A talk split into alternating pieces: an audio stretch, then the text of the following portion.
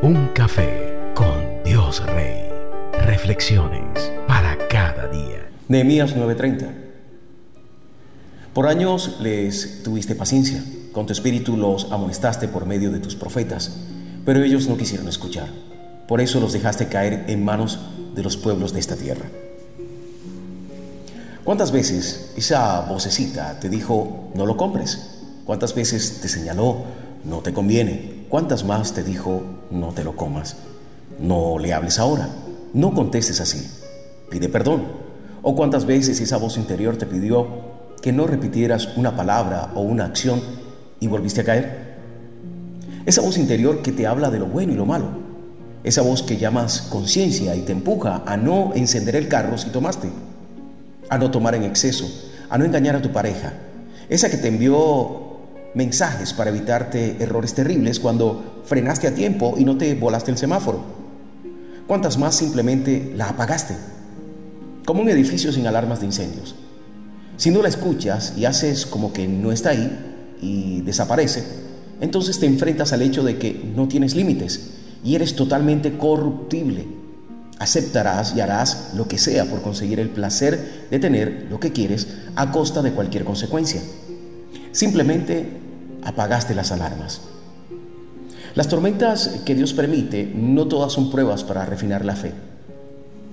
Algunas eh, son llamados de atención por apagar y cerrar los oídos a las alarmas ante el pecado. Pero ¿por qué esperar el desenlace fatal?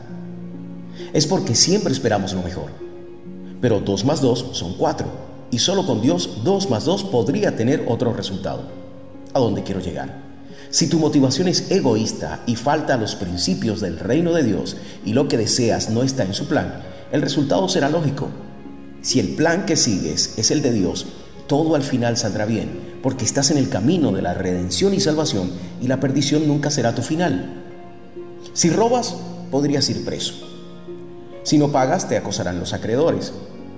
Si te apartas de todos, terminarás solo. Si no confías en nadie, nadie confiará en ti. Si te asocias mal, todo podría arruinarse. Si le faltas a tu novia o esposo, al final la relación terminará. Si no educas bien a tus hijos en principios, no podrás esperar nada de ellos. Esa es la ley general de la lógica. Malos actos, malos resultados. Estar fuera de la voluntad de Dios, de su plan, conlleva consecuencias, consecuencias funestas que terminan siendo naturales.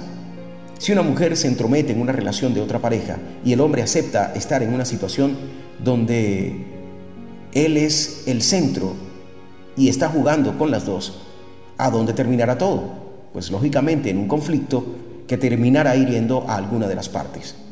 Pero al final nadie estará totalmente satisfecho. Nadie gana en una acción donde Dios es dejado fuera, donde se apagan las alarmas lo que el Espíritu siempre te pide.